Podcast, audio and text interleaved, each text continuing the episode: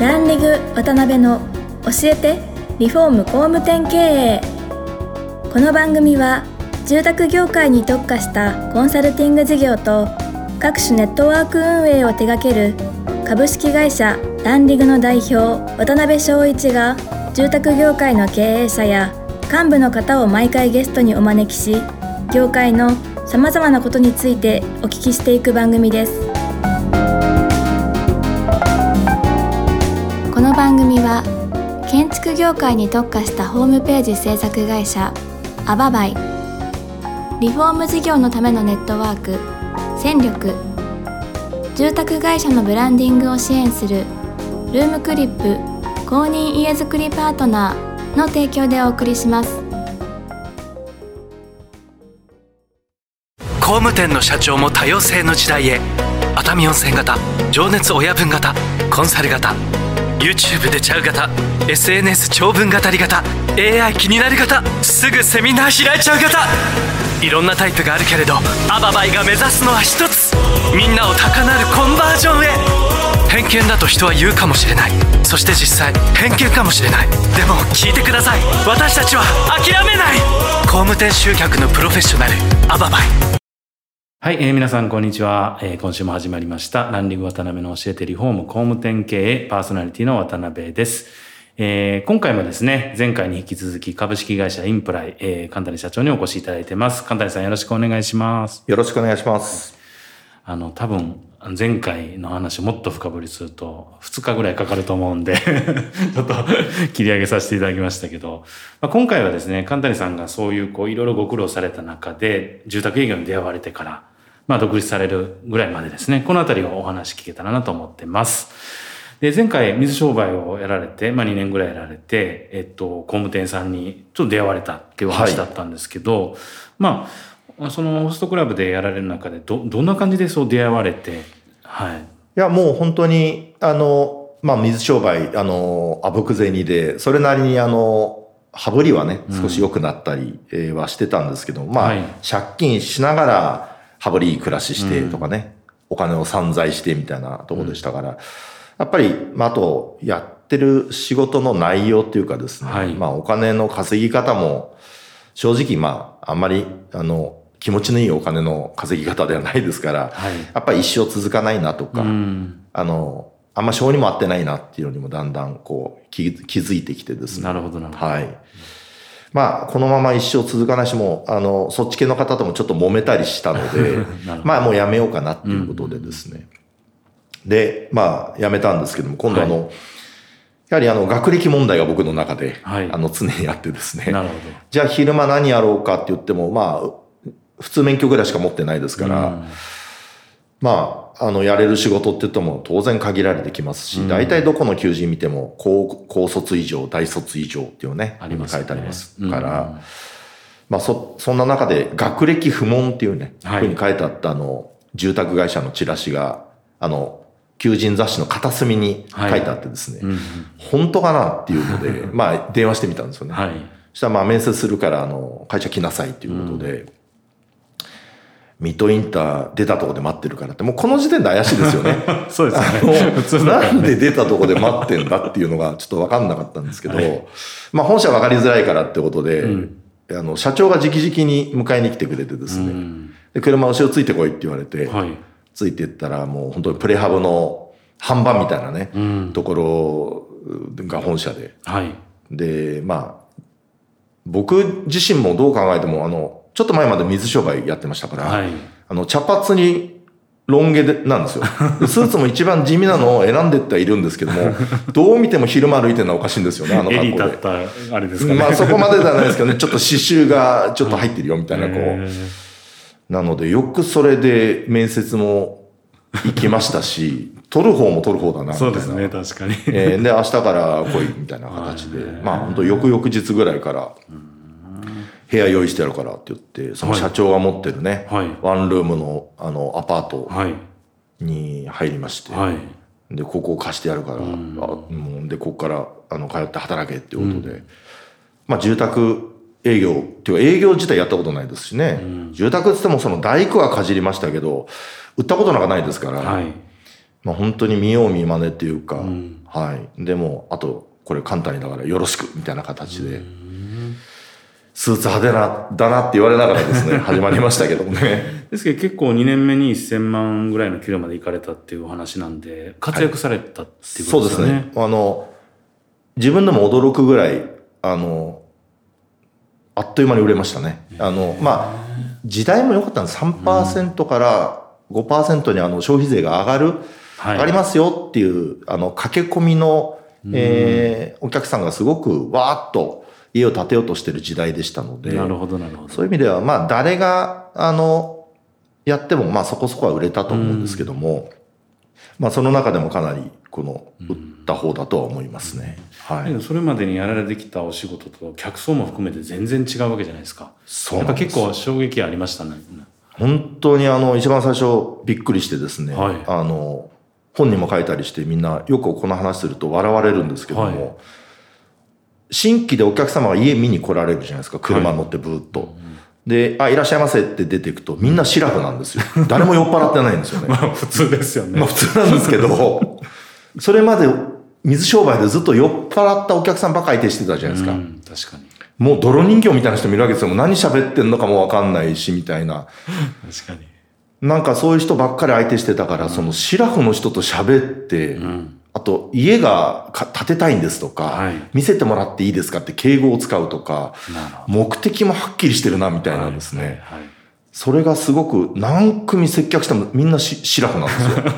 衝撃もうすごく感動して、僕の話が伝わるみたいな一回で伝わるとかですね。顔色がわかるとか、はいはい。なんかですから、本当になんか、なんていうんですかね、こう、結構お客様のその何考えてるのかっていうのも、まあ、さっきの話じゃないんですけども、はい。あの、今考えれば、あの、役に立ってるっていう、その、今考えれば、その水商売の時の、なんていうんですかね、そういったその人の顔、顔色っていう空気を読むっていうか、はいうんうんだからそういうのはひょっとしたら少しこう、いつまにか鍛えられてたのかもしれないですけれども、ですけど、すごい出会いだったわけですね。そしたら工務店さんと出会って5年ぐらい勤められたんでしたっけね。そうですね。まあしかも、その会社さんも僕が入った時は、まだ年間に10頭とか、15頭ぐらいとかの、もう、あの、吹けば飛ぶようなっていうか、会社さんだったので、はい。あの、一緒に大きくなっていったっていうか、なるほど。はい。えー言ったところは良かったと思います。もう結構好き勝手に売ってましたから、その、まああんまりルールがないっていうなか、るほどねです。からルールも作りながら売っていくみたいな。うん。でクレームが出て、そこで初めて、なんかこう、あ、こういうことやると、こうなっちゃうんだっていうのに気がつきながら、ちょっとずつ会社も、なんか良くなっていくというか。なるほどね。で、5年ほどおられて、もうちょっと、あと、社長やってくれへんかぐらいまで行かれなかったんですか？いや、まあ、あの、そ、その時の社長もかなり、あの、イケイケの、あの、方でしたので、はい。まあ、会社はどんどん肥大化していくっていうか、もう、あの、大きくなっていくので、まあ、僕の方がちょっと、あの、逆につついていけなくなったっていうなか。会社大きくなって、なんか儲かるのはいいんだけども、その、やっぱり僕も2年、1、2年、2年やっていくと、だんだんこう、ここれまずいよねとか、これもうちょっとちゃんとやんないと、あの、お客さんに悪いよねとかっていう思いは、なんていうんですかね、寝食足りて礼節を知るじゃないですけども、ある程度自分も、あの、稼げるとか、食っていけるっていう自信がついてきて、自分のその仕事に、なんていうんですかね、プライドというか、もっとちゃんとやりたいなっていう思いが芽生えてくる中で、なるほど。まあ、あの、なかなかちょっと会社のビジョンと、まあ、自分の気持ちとってだんだんちょっと折り合いがつかなくなってきて、なるほど。まあ、それでも2年ぐらいはやっぱり、あの、結構稼げるようになってたので、それをまた放り投げてというか捨ててゼロからっていう勇気はなかなかすぐ出なくてですね。なるほどね。ぐずぐずしてるうちにあの5年半ぐらい、あの、いる形にはなっちゃいましたけども、33歳ぐらいですが、もう辞めないと、はい。あの、次移るにしても、あの、後がないぞというか、まあ、そういう年齢ですもんね。えーですからもう早めに、あの、いつまでも痛くないっていう思いがあるんであれば、やっぱ早く次移った方がいいなっていうことで、まあそれでも、本当に2年ぐらいは、いや、この地位とはい。年収収入を失うのは、ちょっと嫌だなっていうの思いがあって、自分がでっかくした会社だしな、みたいなのも、すごくあって、葛藤がありつつですね。なるほどね。なんか無駄な2年ぐらいをちょっと過ごしたというか、で、33、1社目を辞められて、はい。で、その次の2社目さんも同じ住宅会社さんで、同じ業界の会社さんで、はいまあ、そこはすぐに辞められたっていうはい。もう行ってすぐ、あの、あ、この会社もまずいなっていうのがすぐ気がついたので、いそれ、どのあたりが？や、もうなんかやっぱり、あの、僕も見立てが甘かったんですけども、その、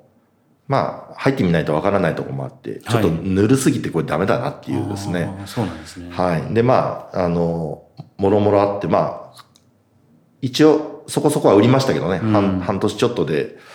あの、それなりに稼げる環境ではありましたけど、はい。多分会社が長持ちしないんじゃないかなってすぐ気がついたので、早めにパッと切り上げて、すぐ辞め、えーさせてもらいましたけども、で、その後に、また、あの、うん。住宅会社さんに転職されて、そこが一番今のご経験の中では、まあ、しっかりやられたなっていうそうですね、3感じ社目でしたから、やっぱりその、もう後もないっていうのもありましたし、まあ、3社目のその前職も、はい。あの、入ってみたらそんなにいい会社じゃなくて。で、まあ、また出てこうかなとも一瞬考えたんですけども、はい。あの、ストレスで蓄膿症になっちゃったぐらいですから、その、うわ、なんかまた転職したのに、うん。うわ、ここもいい会社じゃないっていうので、まあなんかつ、もうなんかい嫌になっちゃってですね、なんかこう、どんどん収入は下がっていくだけだし、みたいな、うん何やってんだみたいなのもあったんですけども、はい。もうなんか選んでても、いい会社なんかそんなんないんだなっていうふうにも思いまして。まあだって3社行って3社ともいい会社じゃないっていうことは、そんないい会社なんか、あの、俺が入れるようなところにはないんだなっていうふうに気がつきまして、えじゃあもう、贅沢言っててもしゃあないんでー、うん。じゃあまあなんか、あの、やれるとこまで、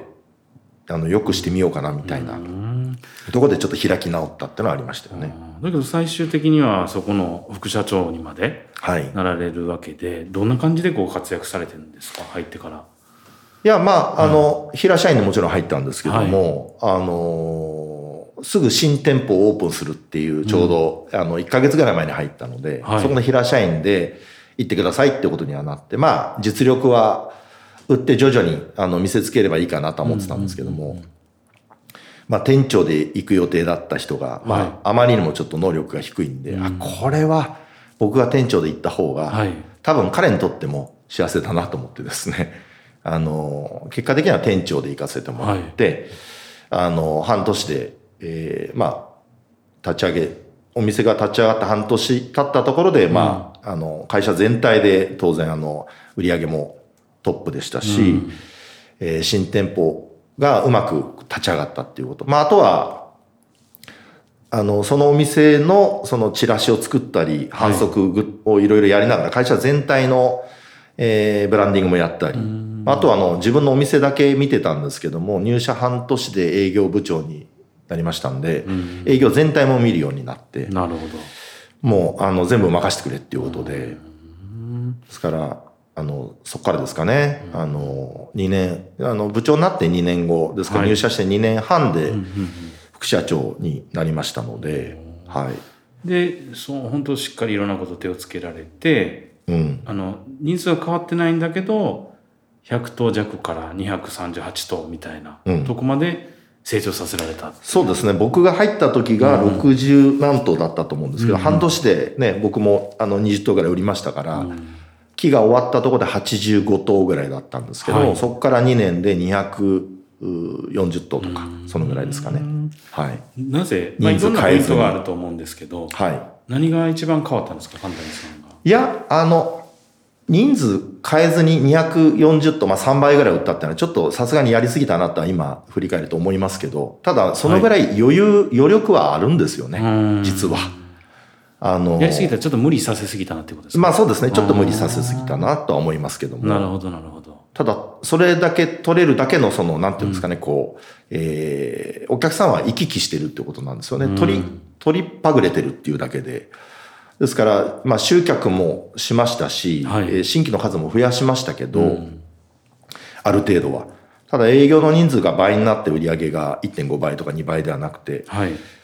スタッフの人人員の頭数も全く一緒ですので、まあなんだったらね、総入れ替えしたわけでもなく、ほぼはい。同じようなメンツで、まあ何人かね、辞めちゃった人はいましたけど、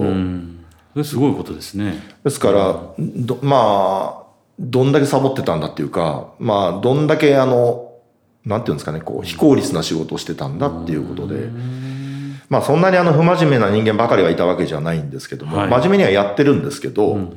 まあ、御用聞きで終わっちゃう営業が多くてですね。なるほど、なるほですから、その3人5人のお客様に土地を紹介して、まあ図面をあの書いて見積もりを出してみたいなことをやって、一、人しか選んでもらえないみたいな。だからそういうことを繰り返してればやっぱり時間はあっという間に経っちゃいますど。し確、かに確かに。一人追いかけてる間に、あの、本当に追いかけるべきお客さんは素通りしていっちゃうしっていうやっぱりそれの繰り返しをやってると、まあ、なんていうんですかね、ざる目の目が荒いというか、うん。こら取れんわっていう状態でしたので、まあ、それを普通にこう正していくっていうか、なんでこのお客さん追いかけてんのとか、なるほど、なるえほど。まあ今につながるお話ですね、そしたら。ええなんで君がこれ、このお客さん担当してんのとか、うん。店長やんなきゃダメじゃないとか、そういう入れ替えを担当変えるだけでも、その未来が当然変わるじゃないですか。確かに確かに。ですけど、でもなんかやっぱり、当時は今ほどじゃないんでしょうけども、当時はなんかもう初回で接客した人が、はい。ずっと担当みたいな、なんか変な、あの、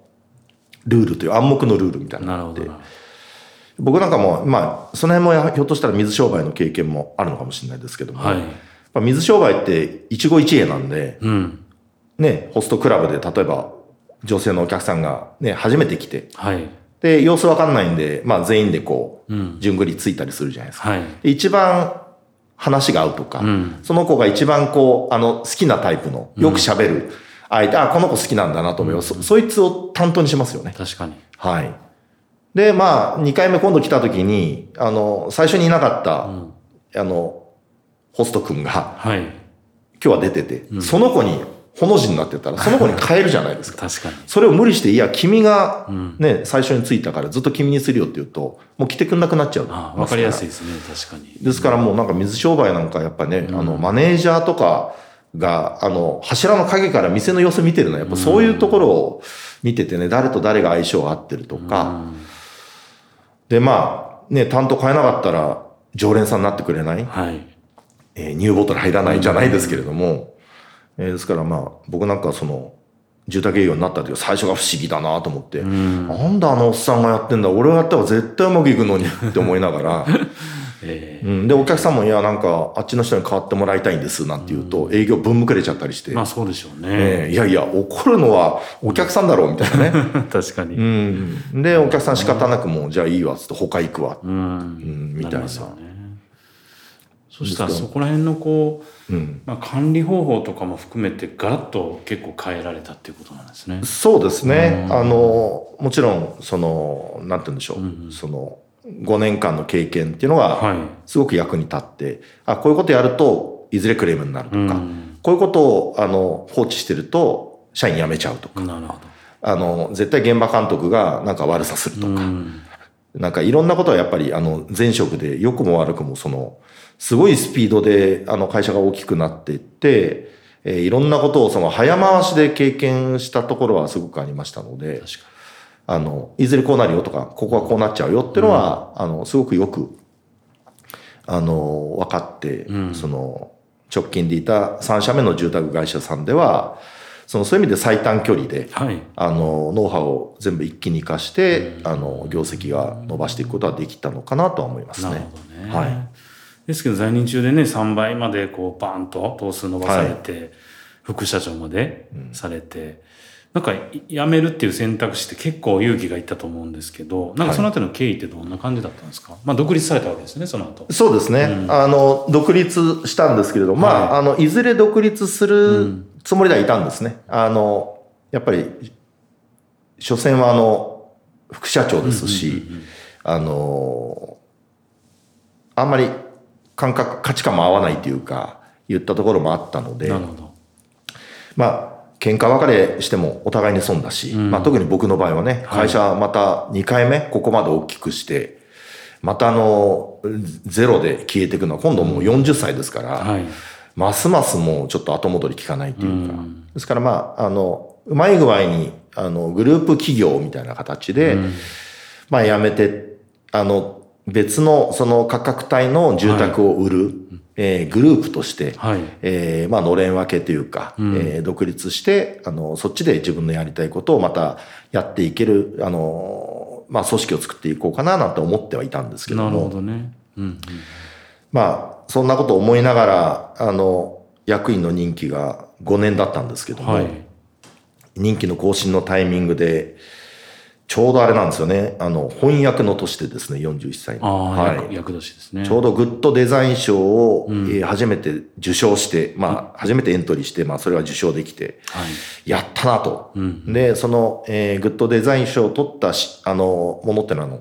社員教育の仕組みというね、うん。無形のものなんですけども、その仕組みで、あの、グッドデザインっていう、これもとても珍しい、うん。あの、受賞内容だったんですけども、まあ、それでもう、あの、含めて取れて、うん。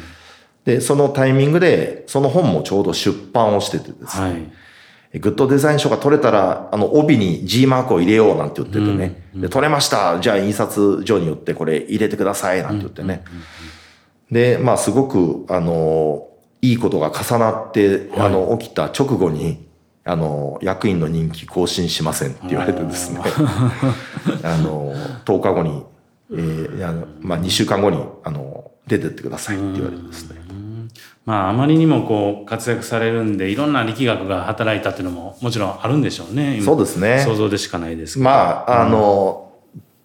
そうだと思います。あの、まあも、もちろん僕も、僕自身も生意十分生意気だったとは思うんですけども、ただね、まあ、まあ、それをどんなに割り引いても、かなり貢献をしたのは 間違いないので、あんな放り出され方するあれはないぞね。本当にあの、なんでしょう。あの、パラシュート背負ってない状態ではい、急にあの、突き飛ばされて、突き落とされたみたいな感じでしたね。セスナ機から。ゾッとしますね、うんそう考えると。いや、本当に、なんか怒る前に、まず何とかしなきゃいけないみたいな、やっなるほど。怒ってられる、あれがなかったですね。本当あれですね、ね、神田さんの人生ネタに尽きないですよね、いろいろ。おまあ、でも、本当にあの、翻訳ってのははい気をつけなさいよっていうふうには言われてて、いや、何にもないよ、順調だよ。本も今書いてるし、とかね。で、まあ、グッドデザイン賞も取れちゃったし、なんて思ってたら、これかと思いましたけどね。なるほど。えいやー、ちょっとまだまだ話をお伺いしたいんですけども、そろそろちょっと時間が、はい、来てしまいました。夢中になってると、かなり大幅に アップしちゃいました。で次回もですね、ぜひ、あの、神谷社長にはですね、いろいろ、今度はあの、仕事の内容のこととか含めてですね、あの、いろいろ、あの、視聴者の皆さんにご提供できるノウハウも含めて突っ込んでいきたいなと思いますんで、神谷さん、あの、次回もよろしくお願いします。本日はありがとうございました。えありがとうございました。今回もランリグ渡辺の教えてリフォーム工務店経営をお聞きいただきありがとうございました。番組では渡辺やゲストの方へのご質問やご意見ご感想を募集しています。ウェブサイトランリグにあるお問い合わせフォームよりお申し込みください。お待ちしています。